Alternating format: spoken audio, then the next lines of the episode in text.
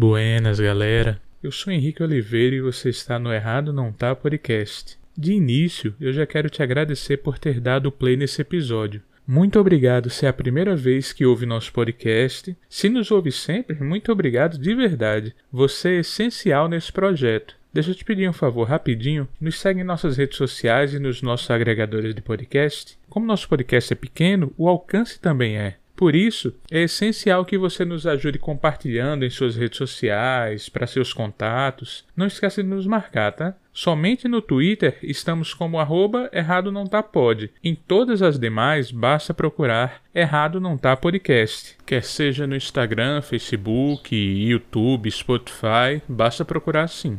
Nosso e-mail é errado não tá podcast@gmail.com. Posso contar com seu curtir, compartilhar, comentar? Agora vamos deixar tanta conversa que eu sei que você veio ouvir a vereadora Brisa, que foi extremamente solista e simpática e rendeu um bate-papo muito massa. Quando realizamos a gravação, ela era a parlamentar mais nova na Câmara. O mais novo atualmente é o vereador Pedro Gork, que tomou posse substituindo a vereadora Júlia Ruda, que assumiu a Secretaria Estadual das Mulheres, Juventude e Igualdade Racial. Mas Brisa continua sendo a mulher mais jovem da história de Natal a ser eleita para a Câmara dos Vereadores. Sem perder mais tempo, com vocês, Brisa Braque.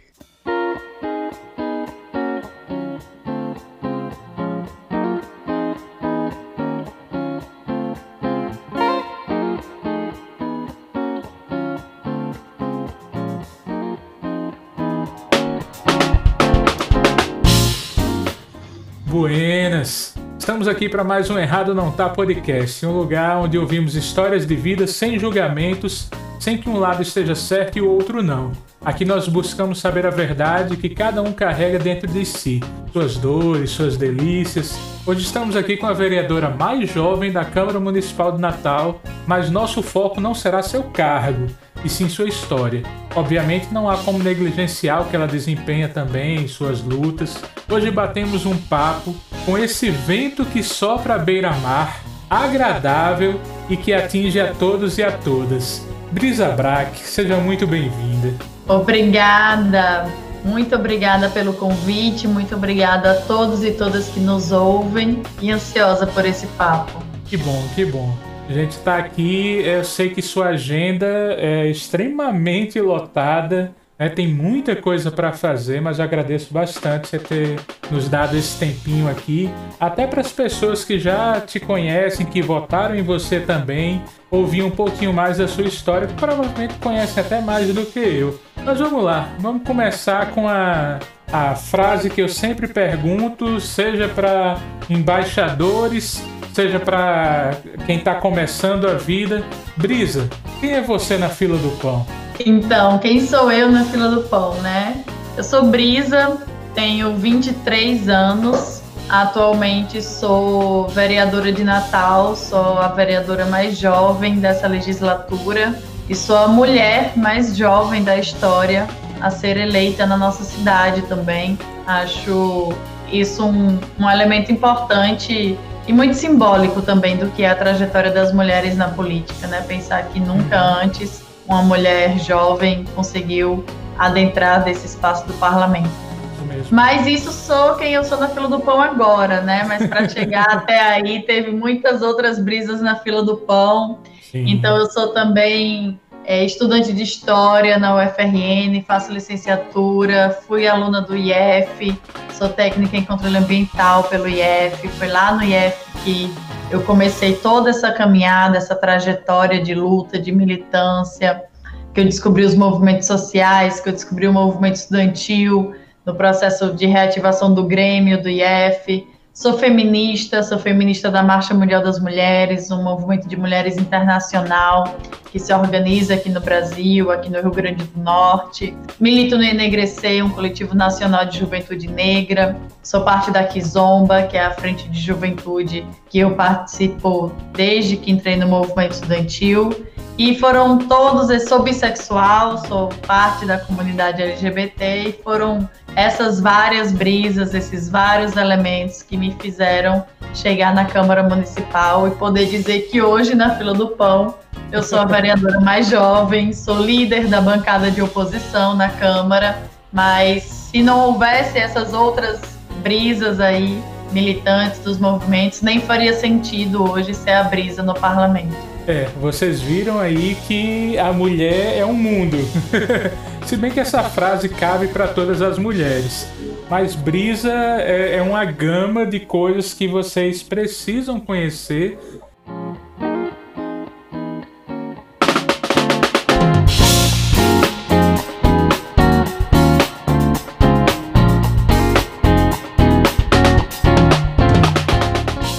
E eu espero que hoje aqui a gente consiga conversar e, e a gente tenha bastante dela para que vocês possam conhecê-la um pouco mais. Essa mulher, essa menina que faz história, literalmente, e que faz história na Câmara também. É, eu tenho muito orgulho de poder estar conversando contigo hoje, só para a gente esmiuçar um pouco antes de entrar na conversa mesmo porque é, a gente nota que muitas vezes as pessoas não sabem quais as atribuições de cada cargo. Né? Não sabe exatamente o que faz um deputado, o que faz um senador, um vereador. Quais são as competências mais ou menos de uma vereadora? O que é que uma vereadora pode desempenhar e o que ela não pode?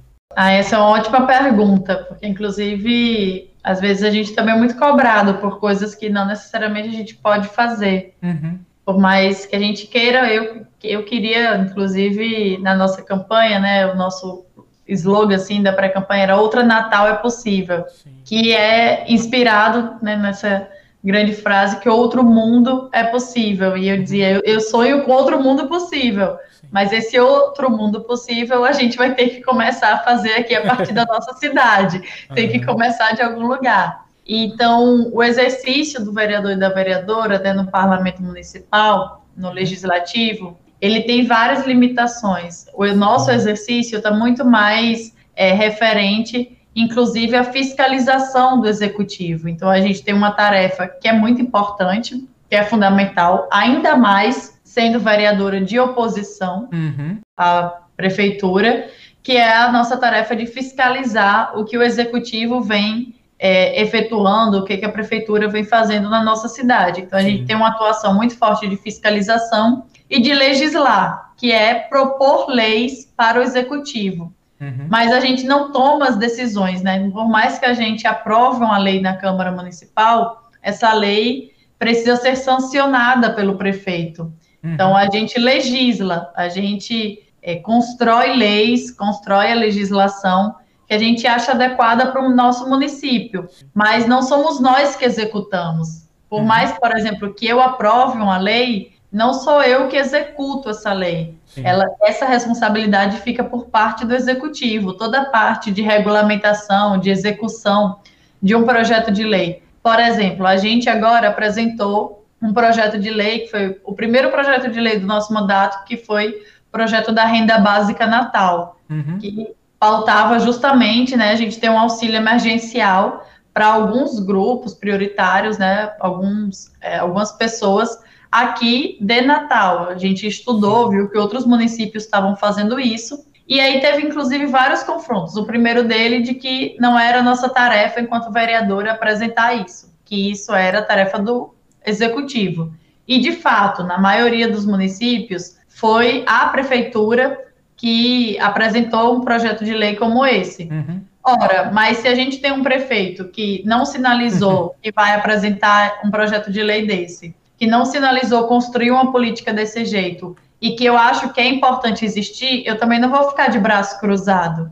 Então, eu vou sim apresentar um projeto de lei, por mais que não seja é, exatamente a, a minha atribuição, mas eu vou, inclusive, quando a gente apresentou, a gente teve que alterar o projeto de lei para que ele fosse autorizativo. Então, ele não instituía a política de renda básica, mas ele uhum. autorizava o prefeito a instituir a política de renda básica, que era justamente para a gente se adequar às nossas limitações, né, enquanto vereadora.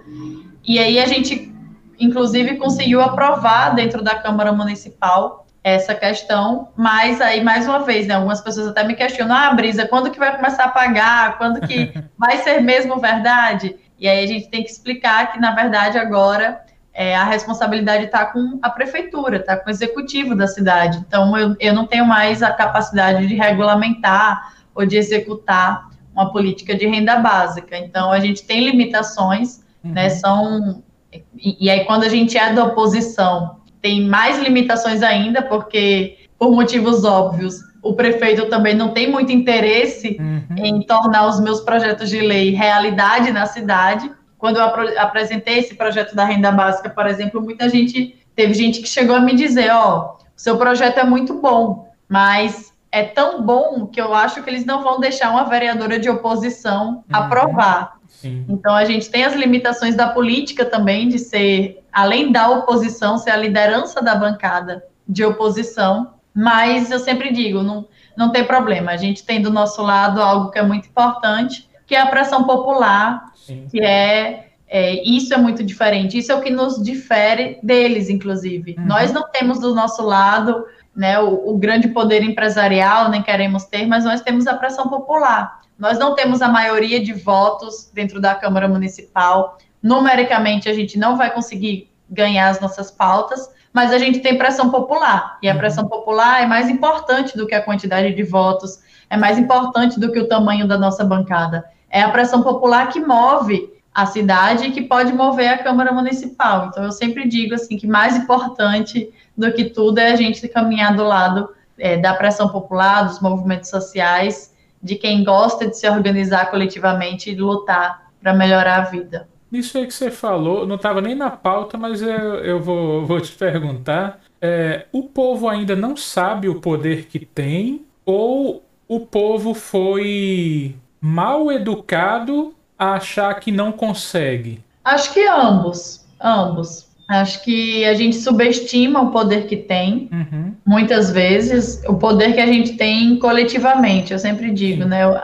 Quanto mais a gente grita em coletivo, a gente pauta em coletivo, mais forte a gente consegue ser. Uhum. Acho que a gente subestima essa força, mas acho que esse nosso subestimar não é à toa, não é coincidência alguma, é uma construção social também, Sim. que nos faz subestimar essa força que a gente tem quando a gente luta coletivamente. E é isso porque não, não é de interesse, né? É, causa muito horror à ordem. Uhum. Então, como não é de interesse de quem dita a ordem que deve ser feita, é melhor que as pessoas, que o povo realmente não entenda o poder que tem nas mãos. Sim. Você, na, na sua apresentação, falando sobre quem é você na fila do pão, você colocou várias coisas que no Brasil e talvez até mesmo no meio político são fatores contrários a se conseguir algo. Como já, já falou Chorão e Negrali, o jovem no Brasil nunca é levado a sério. É, você tem a questão de ser mulher e de ser bissexual. Uh, eu nunca esqueço quando nossa querida Fátima ela disputou a prefeitura contra a Micarla, que ela iria vencer, e essa cultura do ódio colocando ah, ah, ela é homossexual, que aliás não usavam homossexual, usavam um termo muito muito, né, horrendo até. Você vai votar numa pessoa que é homossexual, você vai deixar uma pessoa homossexual ficar à frente da cidade e nisso ela perdeu, simplesmente pelo preconceito. Não é porque Micarla era melhor, inclusive mostrou-se isso muito bem. É, então, será que você é, assumidamente ser bissexual e ter a questão de ser jovem, isso não te atrapalha mais ainda lá na Câmara? Então, isso aumenta os desafios, com toda certeza. Essa uhum. música que você falou do, do Chorão, assim, é uma música que eu lembro que marcou muito o início da minha adolescência, ali eu com 11, 12 anos, uhum. ouvia muito essa música. E acho que até hoje fala muito para mim. Né? O jovem no Brasil nunca é levado a sério. É, eu preciso falar a mesma coisa três vezes para ser levada a sério, às uhum. vezes, quando estou dentro de uma sessão. Na campanha, a nossa candidatura era pouquíssimo levada a sério, porque era uma candidatura muito jovem. Quando eu falei que ia ser candidata, muita gente não levou a sério. Uhum. Né? Ficava se questionando por que agora, por que não depois. Então, ah, vai ser candidata só para testar, para fazer crescer o nome, mas a candidatura de verdade é só depois. Então, isso, isso com certeza tem aumenta os desafios. Eu o fato de ser mulher também, né? O parlamento é um, a política é um espaço muito machista ainda, uhum. então não à toa a entrada, eu digo, né? Esse espaço não foi feito para gente. Sim. Não foi feito para as mulheres, não foi feito para os negros e negras, não foi feito para a juventude. Então, eu estou ocupando um espaço que historicamente não foi feito para gente. Sim. Então, causa estranhamento. A primeira vez que eu botei o pé na Câmara, enquanto vereadora eleita, é, todo, todos os servidores assim pararam para olhar para mim. Se eu via uhum. o boato correndo, assim, um mostrando para o outro, é aquela, é aquela menina que é vereadora. E para você ter ideia, minha primeira sessão ordinária na Câmara, quando retornou, né? Eu tomei posse primeiro de janeiro, mas as, as sessões só voltaram em fevereiro. E na primeira sessão, que aí é, sempre vai o prefeito, é todo um evento, uhum. eu fui barrada na porta do plenário. Oi? O segurança me barrou, porque todos o todo mundo para entrar tinha um botão de identificação, que identificava se era assessor de imprensa, se era assessor é, de algum vereador, mas uhum. os próprios vereadores não usavam botão de identificação Sim. porque eram os próprios vereadores. Uhum. E aí, como eu estava sem nenhum botão, eu fui barrada na porta do plenário. e isso para mim é muito simbólico. Sempre que me perguntam assim, ah, qual o desafio, não sei o quê, eu, eu tento ilustrar com esse momento, assim. E, e, eu sempre digo, gente, não é nenhuma culpa do segurança que estava lá na porta, do guarda que estava lá na porta, mas é culpa de toda a construção social em volta disso. Imagina, um corpo como o meu, uma presença como a minha, nunca entrou naquele plenário sendo a parlamentar. Uhum. Sempre entrou naquele espaço sendo assessora e antes, inclusive, sempre entrava naquele espaço só sendo quem ia servir o cafezinho. Sim. Então, é, é, realmente de causar estranhamento. Eu não culpo quem estranha. Eu entendo que tem uma construção histórica e social por trás disso, uhum. mas ilustra o que eu represento naquele espaço. Eu represento uma ruptura tradicional, uma ruptura conservadora do que é a ocupação da política institucional. E quando eu topei ser candidata, eu já pensava muito nisso, né?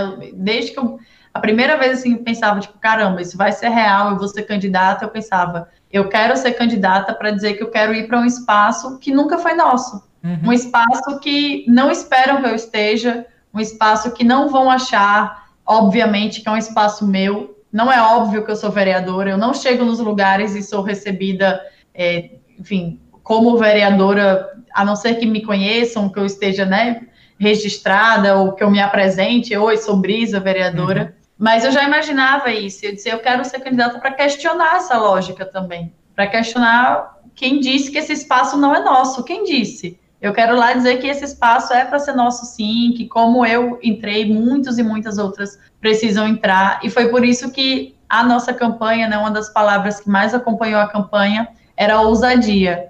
Uhum. Depois o nosso, o nosso outro slogan era um convite à ousadia. E sempre que alguém perguntava assim, ah, descreva em uma palavra o que você falava ousadia. É com muita ousadia. Se não, se não tiver muita ousadia, não faz sentido isso que a gente está construindo. Uhum. Porque, tipo assim, a gente está indo com o nosso programa máximo. Eu não, não escondo de ninguém que eu sou bissexual, não escondo de ninguém as pautas que a gente defende. O nosso projeto é o projeto máximo. Se for para entrar, vai ser assim e deu certo. Sim, a população acreditou em você, isso é o que mais importa. É, e é como você falou, a culpa não é do segurança. Eu estava até vendo um caso que aconteceu hoje, só falando um pouco de fora, que uma. Era tipo um parque, uma mulher estava de bicicleta, é, ela estava de biquíni, com a parte de cima de biquíni, de short embaixo, e o segurança fez: Não, você não pode entrar. Fez por quê? Não, porque você não está com a vestimenta correta. Nesse momento, passou um homem de short sem camisa. Ela fez, e ele? Fez, não, ele pode. E é mais ou menos isso. O homem pode tudo, a mulher não pode nada. Para conseguir algo, a mulher tem que passar por cima de tudo, de todos. É, e eu fico feliz que você está abrindo essa porta. Provavelmente, é, você sendo uma vereadora bem jovem, isso vai abrir também é, a cabeça de muita gente para dizer: bem, eu posso, eu posso seguir também e não é qualquer pessoa que já está lá há mais tempo, muitas vezes sem fazer nada, que vai me dizer que eu não posso estar no lugar. Quanto a isso, o choque de realidade foi mais seu quando você começou a, a conviver com, com algumas pessoas, com alguns posicionamentos, ou foi mais deles ao ver que você, esse corpo, entre aspas, você vai me entender, esse corpo frágil, essa mulher pequena, chegar lá, como bem lembro de Elis Regina, aquela pimentinha que se você olhasse para lá, ah, é só uma, só uma mulher pequena, não. Ali tinha um furacão dentro. E você tá meio que indo essa brisa para virar um furacão para conseguir muita coisa e ter que passar por cima de muito general, principalmente aqui em Natal. Então, o choque de realidade para mim existiu e não foi pequeno. Uhum. Inclusive, é sair de uma zona de conforto, digamos assim. Antes eu estava, é, eu era coordenadora geral do DCE, estava no movimento estudantil dentro da universidade, mas assim, falando com os nossos pares, né? Uhum.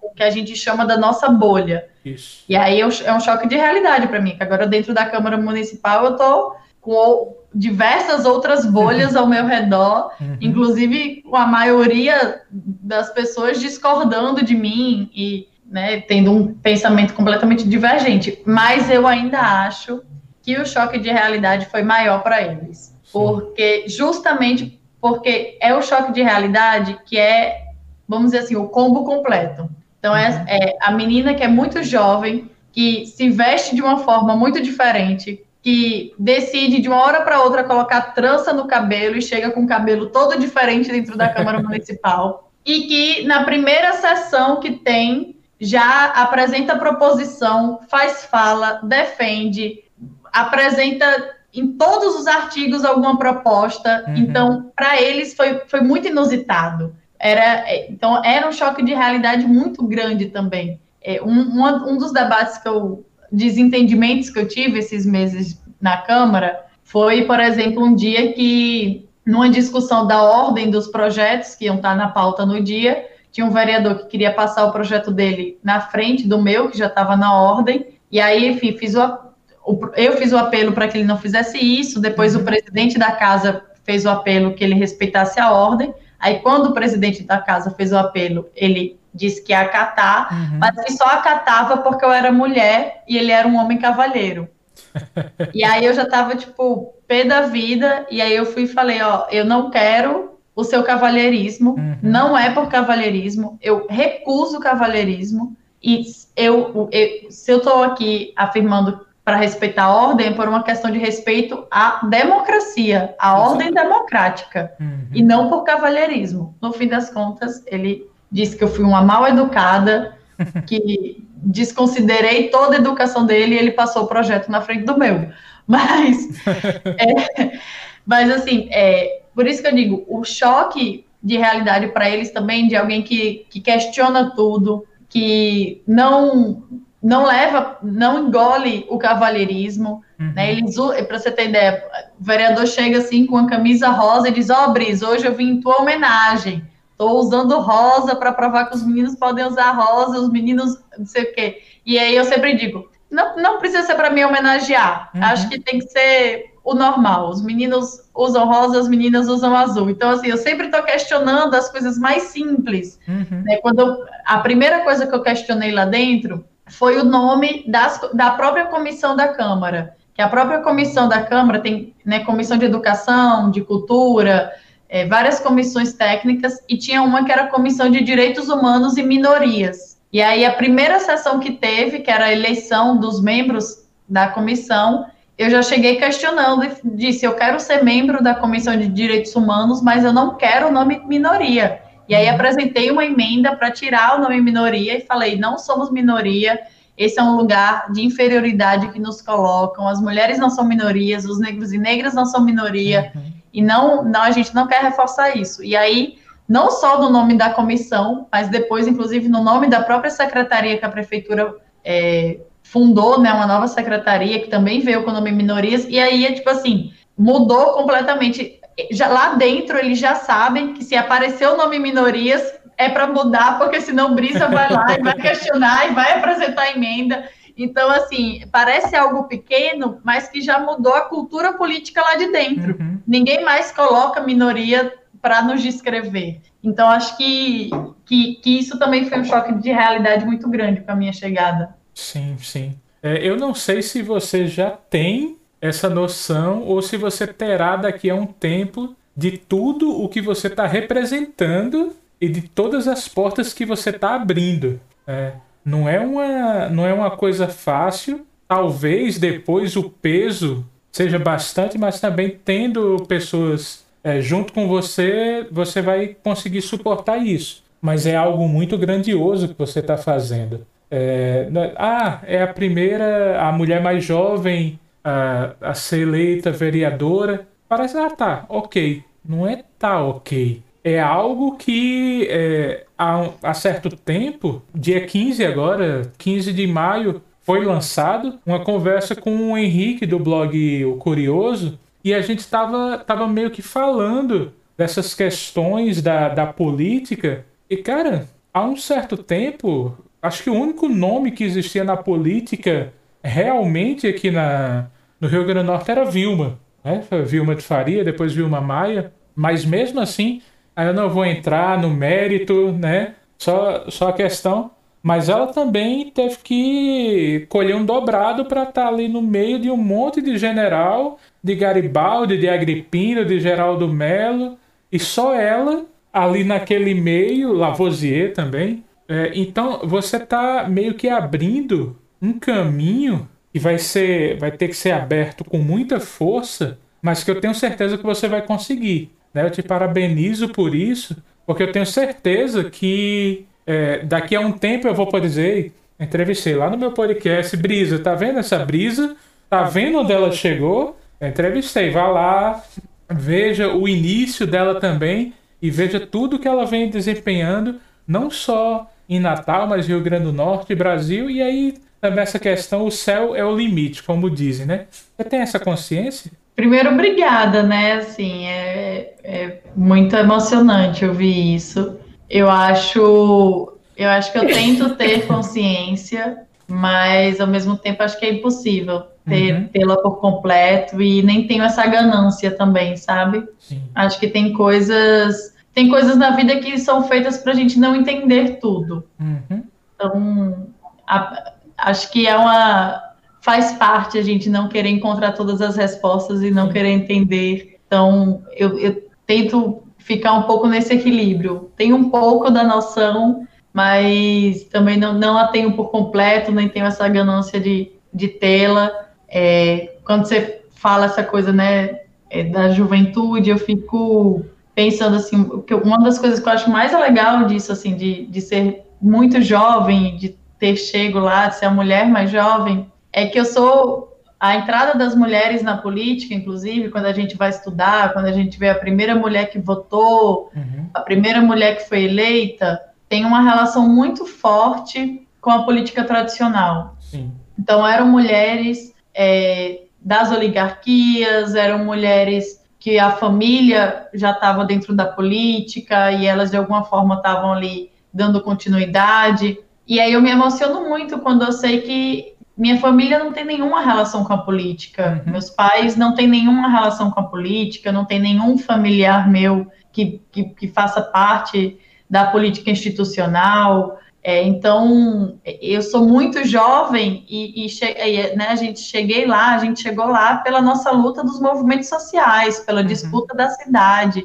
das mentes e dos corações da, das pessoas, e não por nenhum viés oligárquico, porque outros jovens, mais jovens que eu, já entraram na política também, uhum. mas muito por uma relação familiar, por uma reprodução das oligarquias. Então, acho que isso, isso me emociona também. E no mais, é, é, é eu sempre digo, é uma honra e é uma responsabilidade gigante também, né? Eu, eu que curso história e sou apaixonada por, por história do tempo presente, por história contemporânea, fico às vezes pensando também, né? Tipo, eu hoje faço parte da história da nossa cidade, é, então, é isso, eu fico tentando ter dimensão, mas ao mesmo tempo fico tentando me jogar nessa, nesse desafio, nessa experiência o máximo possível. Os, os 45 dias da campanha era muito isso, eu, eu nem pensava direito nos finalmente, no resultado. Eu dizia, eu quero me jogar aqui, dar tudo de mim, vamos. Uhum. E assim, isso só tem sentido e só é realidade porque também nunca foi uma, um desejo individual meu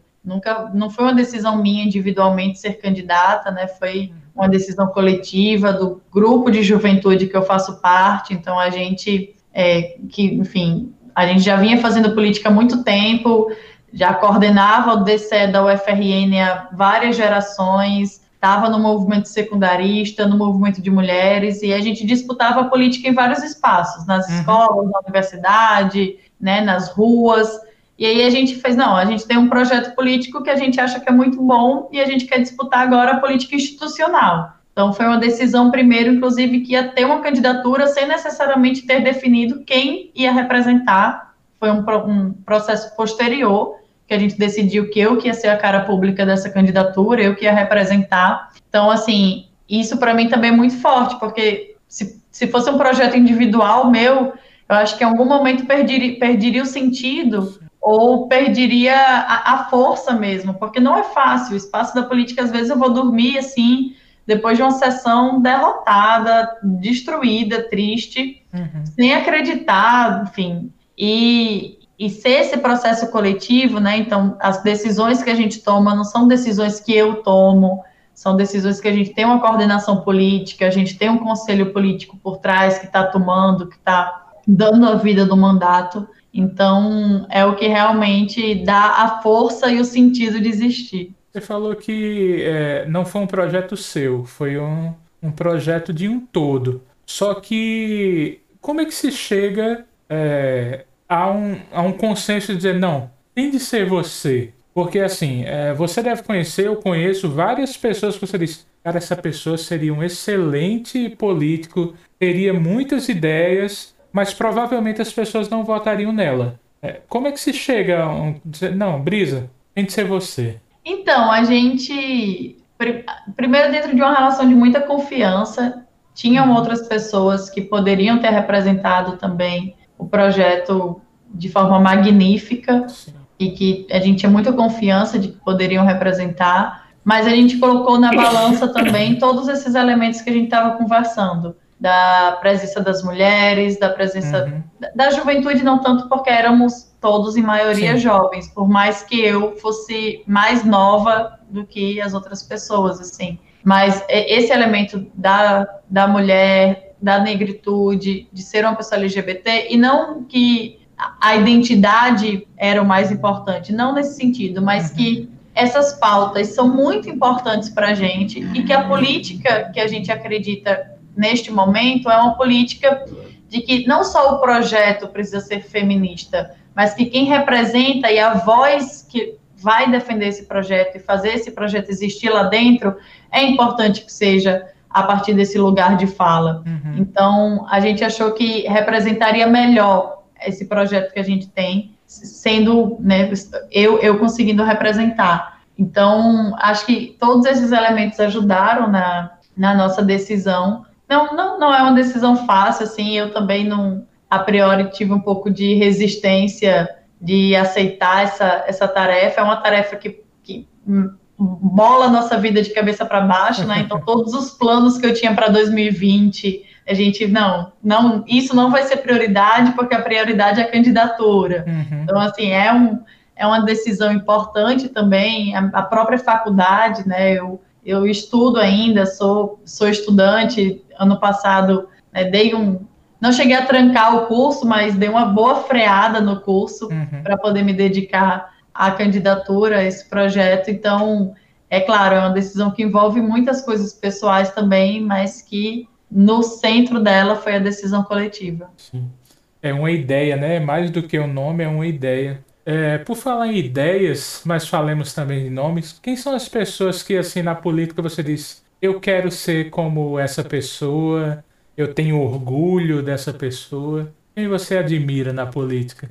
Ah, então, é, tem uma mulher que eu admiro muito, que eu, antes de ser vereadora, tive a oportunidade de conhecê-la bem antes do movimento de mulheres, Uhum. E depois de acompanhar o trabalho dela de perto, que é a Isolda, que é deputada, deputada estadual aqui, então ela é alguém que, assim, é uma grande referência minha no jeito. Eu lembro uma vez, tem uma coisa que ela me falou no início do mandato dela e que hoje, que eu também sou parlamentar, eu carrego sempre, que a gente faz a luta e a gente faz as nossas tarefas do dia a dia sempre com muito amor. Uhum. E é muito melhor fazer com amor, porque a nossa vida é isso. A política é a nossa vida quase que 24 horas do dia. A gente uhum. não, não consegue se desligar disso. E a gente acredita nisso, e isso faz sentido para a gente. Então, que a gente faz com muito amor, realmente, todos os dias. Então, ela é uma referência muito grande para mim. É, acho que, claro, Natália também é uma referência, porque Sim. representou essa.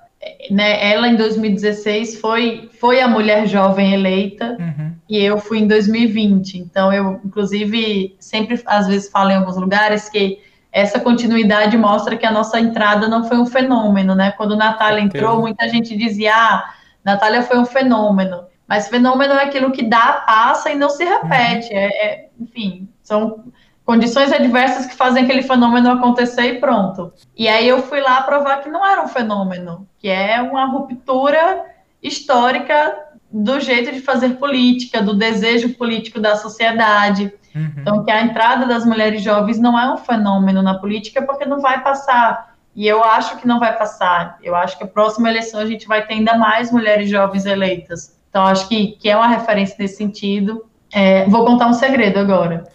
É, é, é, segredo essa, mas eu sou muito fã da Talíria, da Talíria Petrone, que é uma uhum. deputada do Rio de Janeiro, do PSOL, inclusive, Sim. mas porque ela é historiadora também, é formada em História e deputada. E aí eu tenho muita admiração também pela por todo, é uma mulher negra também, uhum. tenho muita muita admiração pela por todo o desempenho de mandato dela. Não sou próxima, então assim tenho né é, é um é um um crush político da, de quem acompanha o trabalho dela de longe, mas é uma, das, uma mulher que eu tenho muita referência e acho que, sem dúvidas, assim, é, ainda mais depois que eu tive a oportunidade de conhecê-la melhor, mais de perto. Dilma, para mim, é uma mulher muito forte, que foi muito injustiçada Sim. na história do nosso país. Eu né, tive a oportunidade de conhecê-la mais de perto, de ouvi-la.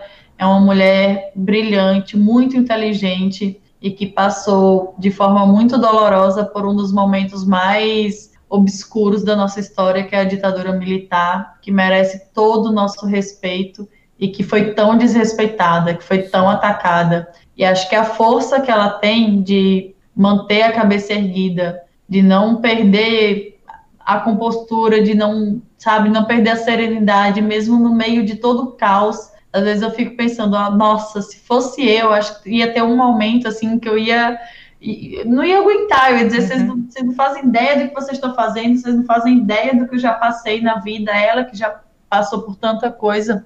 Então eu admiro muito essa, essa capacidade dela de sempre conseguir encontrar um equilíbrio. Ela conseguir se manter impávida diante de tudo que ela estava passando, é, é complicado. É, só um parêntese, foi golpe. Continuemos. Foi muito, muito golpe. Muito, muito. Você é líder, né, atualmente da, da bancada de oposição. E como é participar dessa bancada que, assim, em números vocês praticamente não teriam voz. Mas, ao mesmo tempo, de certa forma, a governadora é do mesmo partido que, que você, né? Fátima também é do PT. Isso ajuda em alguma coisa, ajuda mais, sei lá, mentalmente, quase como um coach, né? É, do que no dia a dia mesmo. Uh, saber que ela conseguiu, quer queira, quer não, ela está aí como governadora, aliás, dando exemplo a muitos governadores desse, desse Brasil. É nesse momento que eu devo perder metade da audiência, mas aí, para mim, tanto faz, não tem problema. Mas ela está dando, tá dando aula para muita gente de humanidade. É muito mais do que política. Né? Ela está mostrando como ser humana,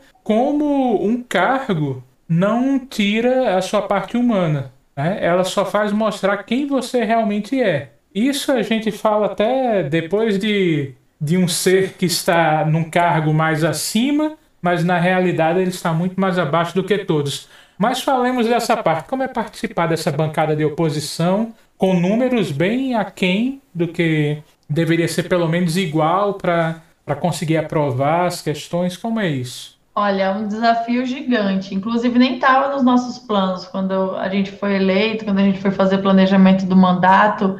Essa coisa de liderança da bancada não estava nos planos, mas apareceu e aí a gente abraçou e tem sido uhum. uma boa, uma maravilhosa experiência também. Sim. Acho que foi um gesto muito importante de toda a bancada também, confiar em mim e, inclusive, reforçar para dentro da Câmara Municipal de que ó, é uma vereadora jovem, mas vai ser a nossa liderança. Sim. É ela que nos lidera, que nos orienta. Acho que isso foi uma, uma atitude muito louvável da nossa bancada de oposição. Uhum. E não, não é um desafio fácil, né? Como a gente já falou, os números não estão Sim. ao nosso favor. Para vocês terem ideia, são 29 vereadores dentro da, da Câmara e mais de 20 são da bancada do prefeito. Uhum. Então, assim, quando eu digo que numericamente não estão ao nosso favor, é, é, é, é isso mesmo, não é pouco, não, uhum. é muito.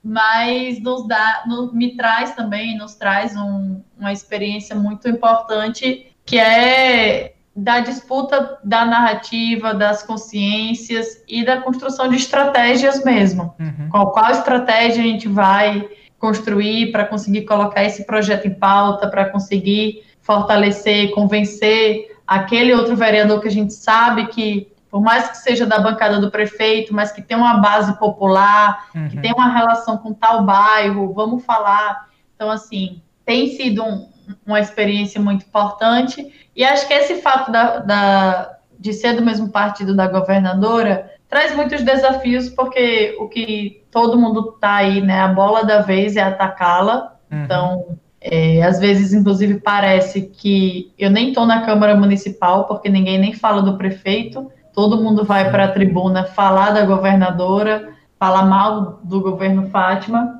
E, e, o nosso desafio também de defender esse governo que é nosso, né? Uhum. Mas eu defendo sempre com muito orgulho. Eu tenho muito orgulho do trabalho que vem sendo desenvolvido. Tenho uma admiração gigante por Fátima. Eu conheci Fátima, eu era do movimento estudantil e ela era senadora. Uhum. E eu sempre achei brilhante como ela nos recebia e como ela estava sempre presente na nossa luta, na luta estudantil de uma forma muito parceira, de uma forma muito de igual para igual, de uma forma muito companheira e de uma forma de muito cuidado também, né? Sempre Sim. se preocupava muito. Eu lembro quando eu dormindo nas ocupações, ela ia visitar a gente e, e perguntava uma, duas, três vezes se tinha comida na ocupação, se a gente estava conseguindo se alimentar, se estava dormindo direito.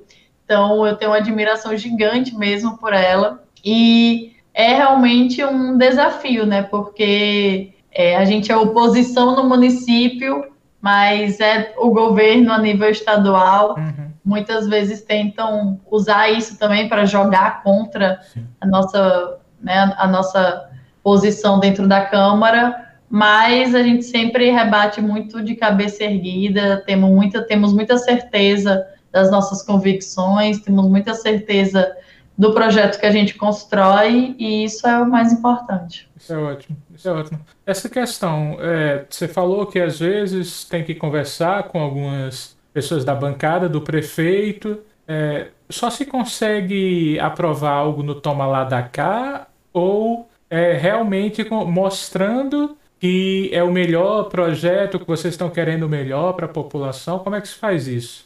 Então, eu não acho que seja exatamente o tomar lá da cá, é, mas eu acho que muita, na maioria das vezes a gente precisa constranger. Então, uhum. a gente precisa dizer: como assim você não vai votar a favor de um projeto que vai beneficiar os, a sua base, os seus uhum. apoiadores? E às vezes, inclusive, botar isso nas redes sociais, visibilizar. Então, assim, ou é um projeto de algum tema que não seja polêmico, digamos assim, por uhum. exemplo a gente estava debatendo algumas semanas atrás sobre apoio para artistas locais, artista, música autoral. É um, é um, enfim, é uma questão de todo mundo concorda, né? Não tem ninguém contrário, enfim. Então, ou, ou é algum tema assim que é sensível para todo mundo, mas se é algum tema polêmico, a gente precisa muitas vezes constranger mesmo. E aí é uhum. na base do constrangimento político, faz parte É, é uma, da, uma das nossas maiores estratégias é essa, e principalmente de botar gente para fazer pressão. Então, bota as pessoas para mandar mensagem na caixa do Instagram, mandar e-mail, mandar um WhatsApp para a equipe do vereador, assistir a sessão remota no YouTube. Aí eu digo, ó, oh, tem mais de 100 pessoas assistindo a sessão remota, viu? Se você votar agora, vou, vou te ver. Aí, esse é o melhor jeito, porque se tem uma coisa que é a mais importante lá dentro, é realmente a, a visão da população, a, a consequência que cada voto que a gente dá pode ter é, na, na compreensão popular mesmo das massas. Uhum. E acho que isso é a nossa maior moeda de pressão lá dentro. É interessante que assim, é algo bom para a população, mas ainda é necessário convencer, dizer, ó, oh, isso é bom, não, não tá tão claro, né? Não tá tão explícito. Isso é melhor para a população.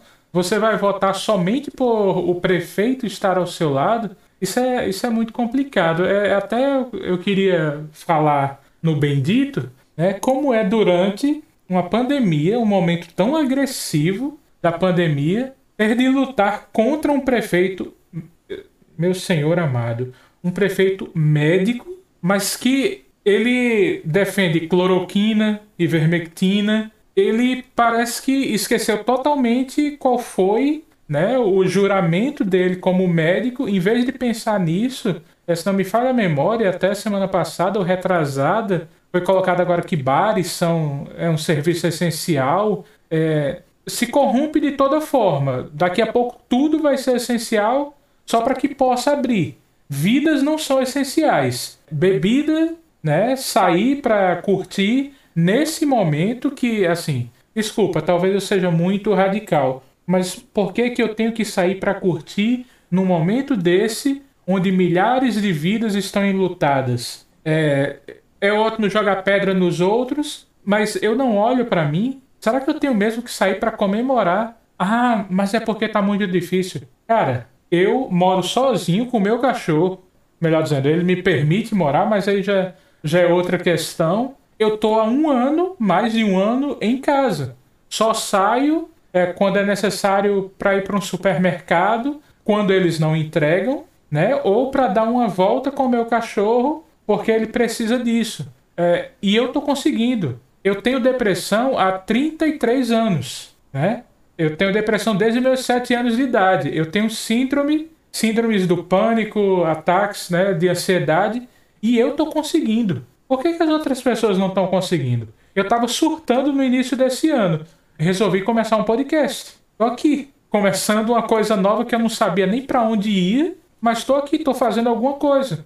Por quê? porque eu sei que eu não vou poder sair, não vou poder ficar em praia, eu não vou poder ir para shopping, para nada disso. Por que, que as pessoas não pensam mais? E aí, como é enfrentar um prefeito que, assim, dizendo eu, né, colocando bem claro, está lutando contra a população, contra a vida? Olha, é um desafio tanto, viu? Ainda mais um prefeito que tem a maioria na Câmara Municipal, uhum. que foi eleito no primeiro turno. Sim na cidade, então chega com todo o poder. Uhum. Então não é fácil, não é simples. Esse exemplo que você, você até citou era o exemplo que eu ia dar, esse do foi passou pela Câmara, né? Foi uma votação da última semana que aprovou os bares e restaurantes como serviço essencial. Eu votei contra, com uhum. toda certeza, com a consciência muito tranquila. Fui super atacada, inclusive, por ter votado contra. Se entrar no meu Instagram, e a gente postou um trecho do, do a minha declaração de voto, uhum. tem lá centenas de comentários, maioria deles me atacando, e foi uma, uma das questões que, que colocou em xeque o que, que era realmente melhor para a população. Porque o que, que eles defendiam? Que eles estavam aprovando o que era melhor para a população, que era a população poder trabalhar, que ele estava votando a favor do trabalho. E ora, eu sou do Partido dos Trabalhadores, inclusive, uhum. né? E eu digo, ora, que, que contradição. Agora, tão defensores do trabalho, mas há pouco tempo atrás foram os defensores da reforma trabalhista, né? Uhum. Então, há uma contradição gigante, inclusive, Sim. aí por trás. Agora são os grandes defensores do trabalho. Mas eu agora são defensores do trabalho, de um trabalho que acarreta no risco de vida para o trabalhador. Uhum. É essa defesa do trabalho, porque eu defendo o trabalho com vacina. Eu defendo o trabalho tanto quanto eu defendo a vida. Eu defendo que o poder público tem que, inclusive, cumprir o seu papel uhum. de dar a assistência suficiente para os bares e restaurantes não falirem. Porque se todos os países conseguiram fechar bares e restaurantes e eles não faliram, porque só o Brasil que não vai conseguir? Uhum. Porque só aqui que não vai dar certo? Porque o que a gente estava fazendo, inclusive, é nos omitindo dessa responsabilidade, tirando o corpo do poder público, tirando a nossa responsabilidade, responsabilidade de dar uma política de assistência para quem está desempregado, de dar política de apoio financeiro para os bares e para os restaurantes, para os comércios no geral, e dizendo: não, nós não vamos aqui ter uma política pública para isso, vocês abram. A nossa política pública está sendo: pode abrir e se virem para cuidar da vida de vocês, porque nem vacina a gente está cumprindo direito à tarefa de casa. Então, é uma inversão completa do que deveria ser a nossa responsabilidade, do uhum. que deveria ser a defesa do trabalho, e muita gente entendeu que eu tinha votado contra o trabalho. Muita gente entendeu que eu estava sendo contra poderem trabalhar. E fui muito atacada por isso. Então, não é simples, não é fácil essa disputa de narrativa, ainda mais com tudo que a gente tem hoje da mídia tradicional, dos blogs de direita. É, assim, quando eu, desde que eu fui eleita, acho que isso foi uma das coisas que eu mais tive que aprender a lidar com os blogs de direita me atacando. Uhum fazendo reportagens sobre mim, que não são só sobre a política, já fizeram reportagens sobre meu cabelo, já fizeram reportagens sobre minha roupa, já fizeram, assim, reportagem de muita coisa que extrapola o âmbito político, extrapola a dimensão pública, inclusive, que é de ataque mesmo, de ataque pessoal, mas é sabendo resistir a tudo isso e sempre quando me ata quando esses blogs falam, né, me atacam, falam mal de mim, eu sempre respiro, aí eu penso, tá tudo bem, se estão falando mal de mim, tá tudo certo. Errado seria se esses blogs estivessem falando alguma coisa Sim. boa de mim. Então, enquanto a gente estiver incomodando essa, essa parte aí também, tá tudo bem. É, justamente. Eles sempre vão atacar quem está incomodando. Né? Quer queira, quer não, o trabalho bem feito incomoda principalmente aqueles que querem continuar vivendo, recebendo só, só as regalias, sem realmente trazer algo, algo para o povo. Né? A gente está vendo aí as questões do, dos transportes públicos. E, cara, é impressionante o quanto as empresas de ônibus fazem o que querem em Natal e região metropolitana.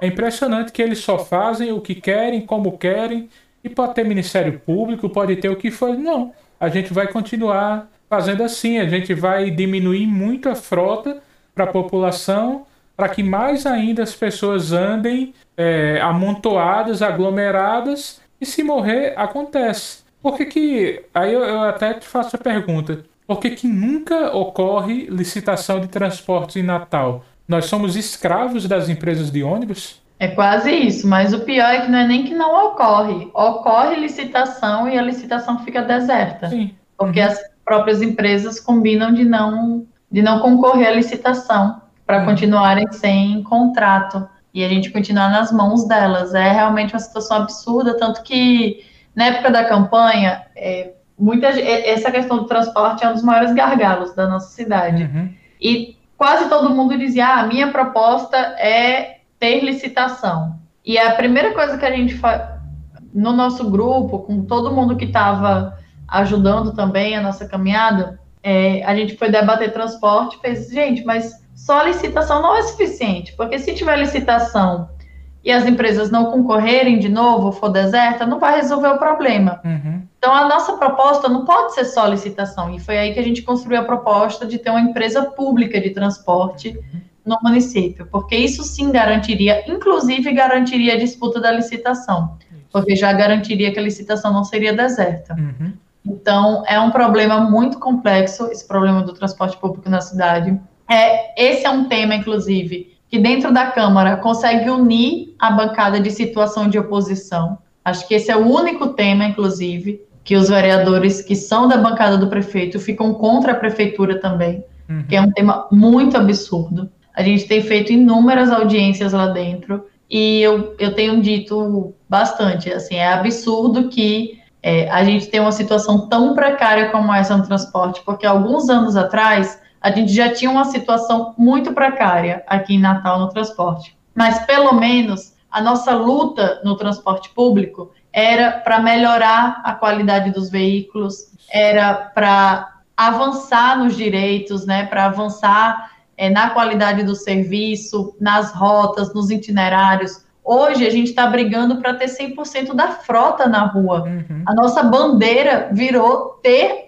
aqueles ônibus caindo aos pedaços, a gente está pedindo para que eles pelo menos saiam da garagem. Uhum. Então é, é, o cúmulo do absurdo que a nossa luta de transporte público tenha hoje como pauta principal garantir que tenha ônibus rodando na cidade. Tipo assim, a gente não está nem mais garantindo, não está nem mais lutando por uma ampliação de direitos, por uma melhoria no serviço, a gente está lutando para que o serviço exista. Uhum. Então, assim, é, é, de uma, é de um nível de retrocesso assustador, realmente. Falar em nível de retrocesso, esse governo, é, governo no Brasil, é uma das primeiras coisas que fez foi atacar as universidades públicas. Você faz parte de uma que, aliás, sempre, sempre, sempre foi é, um baluarte para todos. Quando se falava em UFRN, diziam essa é uma, uma, universidade muito boa e que todo mundo iria entrar nela.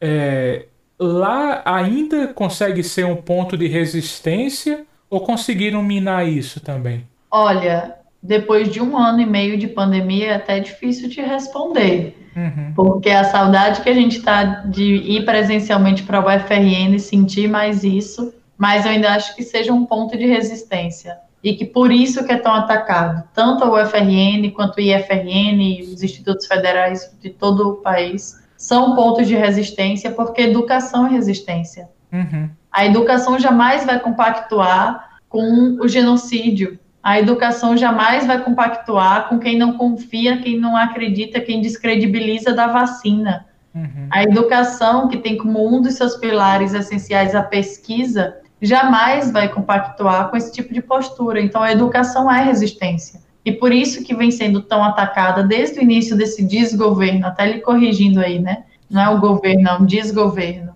Então, não é à toa, não é nenhuma coincidência, vão atacar muito a educação ainda, mas enquanto eles atacam, a gente vai seguir defendendo, porque a gente sabe como a educação é central não só na nossa resistência, mas na transformação da sociedade. O, foi através da educação que a gente conseguiu dar, dar os nossos principais passos de diminuição da desigualdade social no Brasil, de transformação social das camadas sociais da nossa sociedade. Então, eu sempre costumo dizer, a gente pode apostar todas as fichas na educação e ainda vai ser pouco. Sim. É, a gente já meio que está se encaminhando para o final, até porque você já teve um dia bem puxado aí. é, eu tenho uma última pergunta e depois tenho só dois questionamentos que a gente conseguiu filtrar que enviaram para a gente. É, o presidente do Brasil, aliás, fora Bozo, perdi mais boa parte dos ouvintes agora. O presidente do Brasil é um desserviço ou um mal necessário para a gente aprender? É um desserviço, com certeza. É, eu, é, eu não me convenço na, na narrativa do mal necessário. Uhum. Eu acho. Espero que nos ensine muita coisa, mas eu sempre fico incomodada com a narrativa do mal necessário, porque eu acho que quem mais sente o mal na pele já não precisava e já estava uhum. convencido uhum. de que o caminho não era esse. Exato. E quem não sente o mal na pele vai continuar, inclusive, corroborando com esse tipo de governo. Então, eu acho que é um desserviço. Sim. É, temos, temos lojas de chocolate, temos laranja, temos tantas coisas por aí as pessoas continuam aplaudindo. Deixa eu só passar esses dois últimos questionamentos. É, Douglas Azevedo ele perguntou se alguma atenção ou ação voltada para o uso das praças públicas que estão abandonadas. Eu, aí eu, eu lembro né, de quando eu era jovem que a gente vivia nas praças. Eu estudei ali no Anísio Teixeira, então ali a praça cívica para nós era fantástica. É, a gente, quando não estava em aula, estava ali conversando, tava o pessoal andando de skate, é, a gente fazendo rodinha de violão, era um lugar muito agradável. Hoje em dia a gente não vê, as praças hoje em dia estão abandonadas. Tem alguma ação voltada para isso? Então, ainda não tem uma ação específica. É, quem poderia ter uma ação específica voltada para isso de forma mais contundente seria a prefeitura. Uhum. Mas a gente tem um a gente tem um projeto, inclusive, que envolve a questão da internet para todos, que é também ter internet Wi-Fi nas praças, uhum. entendendo que hoje né, é uma necessidade de todo mundo Sim. e de revitalizar mesmo esses espaços, requalificar esses espaços, compreendendo como um espaço de direito ao lazer e cultura também. Então, levando projetos como é o projeto da Ecopraça, por exemplo, um projeto fantástico, né, que acontecia em algumas praças aqui de Natal. A gente é parceiro e quer fazer com que, enfim, esse projeto possa se repetir cada vez mais, mas é um desafio muito grande, não não é pequeno, ainda mais a gente não tendo o executivo ao nosso favor também. Sim. É, o último questionamento, é, não sei se é um sonho, mas Flávia Alcântara ela perguntou: ocorrerá o impeachment do presidente? Olha, é mais para sonho do que para realidade essa aí. Mas eu não tenho dúvidas que a gente agora tem que investir nessa CPI da Covid uhum. para, se não for impeachment, pelo menos desmascarar bem quem é esse presidente e garantir que em 2022 a gente possa tirá-lo por completo do poder. Eu ainda sou da linha de que acha que a gente tem que colocar todas as nossas forças para derrubá-lo antes de 2022. Uhum. Não, não sei se acredito que isso vai acontecer, mas que a gente tem que concentrar todos os nossos esforços para isso, não tenho dúvidas. Com certeza, com certeza. Até para honrar Marielle. Marielle vive. Marielle presente e fora Bolsonaro. Fora.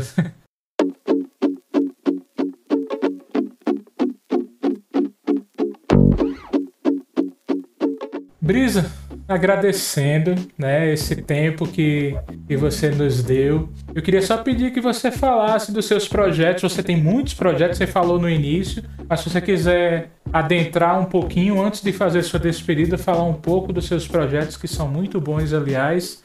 Aproveite. Obrigada, muito obrigada pelo convite, pelo espaço. Convido todo mundo que está ouvindo para seguir as nossas redes sociais também, são a nossa principal, nosso principal espaço de diálogo constante com todo mundo. É um espaço que a gente, quando fala em dialogar, em comunicar, a gente tem que comunicar não é só passar informação, mas é ouvir também. Então, estamos sempre muito abertos para ouvir sugestões, ouvir dúvidas, ouvir contribuições né, em todas as redes sociais, no Twitter, Instagram, Facebook. Eu estou sempre como Brisa Brac 13. O Brac é B-R-A-C-C-H-I. Então, Brisa Brac 13 em todas as nossas redes sociais. Convido para fazer parte. O nosso mandato tem enquanto valor fundamental ser um mandato participativo e popular. A gente tem plenárias do, do mandato a cada mais ou menos a cada três meses. Então a gente está sempre reunindo as pessoas agora de forma virtual, óbvio, claro, para ouvir, para mostrar, para prestar conta do que a gente vem construindo. A gente apresentou o projeto da renda básica, mas não foi o único. Em março a gente apresentou 10 projetos de lei pela vida das mulheres. Estamos na luta constante de tentar transformar a sociedade, de tentar caminhar cada passinho que seja para esse outro mundo possível e que esse outro mundo possível começa na nossa cidade, como já dizia um jingle bem antigo da campanha do Lula ainda, é aqui, é na minha, é na sua cidade que a gente começa a ser feliz. Então, se a gente acredita que o Brasil pode ser feliz de novo, começa daqui. E eu sempre estou com muita disposição para seguir com muita ousadia nesse projeto coletivo que está sempre se reinventando. A gente faz um planejamento, quando dá dois meses depois, já coloca um monte de coisa nova dentro, vários novos elementos. Porque fazer política é isso. É, a gente está caminhando nesse ritmo constante do que é a conjuntura, do que são as necessidades políticas de cada tempo, ouvindo quem está ao nosso lado. Então a gente botou o projeto da renda básica, não percebeu que ele não ia conseguir ser implementado a tempo e que as pessoas estavam passando fome e quem tem fome tem pressa. Então a gente já foi construir campanha de solidariedade, já foi distribuir né, o que a gente, tudo que a gente tinha arrecadado nas campanhas de solidariedade. Então essa é, tenta ser a nossa prática militante e agora também é a nossa prática dentro do parlamento. Agradeço, adoro o podcast, sou uma uma fã de acordar de manhã e colocar podcast enquanto eu lavo a louça, enquanto eu começo o dia. Adoro, acho que é uma nova ferramenta, uma nova plataforma que vem para ficar, já veio para ficar. Então adoro gravar também, já né, não a gente até pensou se fazia um podcast nosso, mas ainda não colocamos para frente. Mas eu adoro quando eu sou convidada para algum podcast, me sinto super à vontade. Acho que em outra vida quem sabe serei meu radialista aí, fico por trás das câmeras só com a voz. E por isso agradeço imensamente o convite, imensamente o papo. É um prazer estar aqui. Estou sempre, sempre à disposição. Eu agradeço, agradeço bastante. Agradeço quem está nos ouvindo até esse momento. Esse papo foi muito, muito legal mesmo. Né? espero que esse papo possa servir para que mais e mais pessoas acreditem. Acreditem em si é, no início eu falei sobre sobre Chorão Jovem Nunca é Levado a Sério. Eu lembro de outra música que ele cantou com o pregador Lu e o refrão é O impossível é uma palavra muito grande que gente pequena usa para tentar nos oprimir. Acredite, acredite em você, o nordestino é antes de tudo um forte e a gente pode muito. Né? A gente pode aprender com essa jovem e vai chegar um momento que ela não vai ser mais lembrada por ser jovem ela vai ser lembrada por tudo o que ela vem desempenhando, independente de idade. Eu tenho certeza que ela vai fazer muito mais. E aí eu falo para você, falo para mim, nós podemos fazer muito mais. Acredite, não acredite naqueles que vêm dizer que ah, fica calado, a gente não vai conseguir não. O povo pode muito e a gente vai conseguir. Nossa voz é muito importante e nossa voz é muito forte. Né? Então que essa brisa vire um furacão e possa seguir, seguir em frente, levando muitas pessoas a aprender muito mais. Pessoas, muito obrigado por estarem nos ouvindo. Por favor, se puder, fique em casa.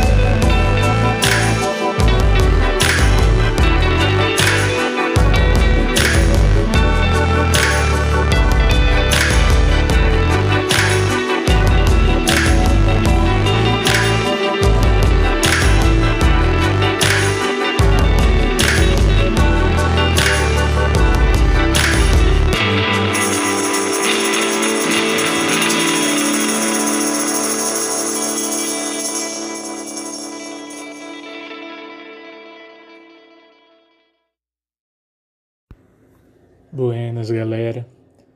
Esse é um episódio especial para comemorar o que seria os 80 anos de manhã, caso ela estivesse viva. Como ela sempre estava trabalhando durante minha vida toda, eu não sei quase nada da sua vida, e devido aos problemas na minha infância, muitas memórias se apagaram. Uma delas, talvez a mais marcante, e que essa eu não esqueço, foi meu presente de oito anos. Ela me levou para assistir à final do Campeonato Potiguar entre ABC e América, o jogo foi dia 4 de setembro, meu aniversário 9 de setembro. Infelizmente o ABC não ganhou, mas a memória ficou eternizada. Aquela senhorinha de 47 anos que nem assistia aos jogos de futebol, só da seleção brasileira, mas estava com um sorriso enorme ao ver a felicidade do filho na geral do Castelão, que depois foi chamado Machadão. Já que eu mal conhecia a minha história, pedi a Gilcimar, minha irmã de coração, para me falar um pouco sobre ela. Maninha veio trabalhar na casa da mãe de Gilcimar quando veio do Sítio Novo, cidadezinha do interior do RN. Isso se deu no finalzinho da década de 50, início da de 60, algo assim. Para facilitar o entendimento de uma das histórias, Simar nasceu com o pé torto, que necessitou fazer cirurgia. Para facilitar o entendimento de uma das histórias, Simar nasceu com o pé torto que necessitou fazer cirurgia. Vocês vão entender durante o papo. Quanto ao meu pai, que também é citado, infelizmente ele sempre foi ausente, mas em minha vida adulta consegui perdoá-lo e voltamos a ter um relacionamento mais próximo, até sua partida em abril de 2018. Mas esse episódio não é sobre ele, sobre mim, sobre Gilcimar. Essa é uma homenagem àquela que me ensinou que é amar e que eu busco honrar todos os dias da minha vida. Benção, manhã.